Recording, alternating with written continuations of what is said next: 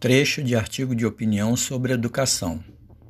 A educação no Brasil tem sido discutida cada vez mais, uma vez que ela é o principal aspecto de desenvolvimento de uma nação.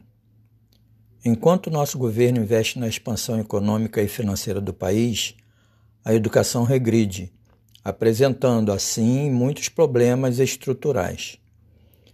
É principalmente nas pequenas cidades que o investimento para a educação é mal aplicado e muitas vezes as verbas são desviadas.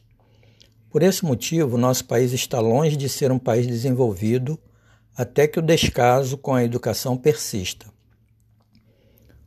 Os governantes do nosso país precisam ter a consciência de que, enquanto a educação estiver à margem, problemas como violência e pobreza persistirão.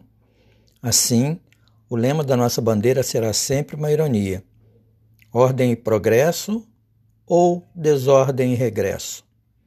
Nosso grande educador Paulo Freire já dizia: se a educação sozinha não transforma a sociedade, sem ela tampouco a sociedade muda.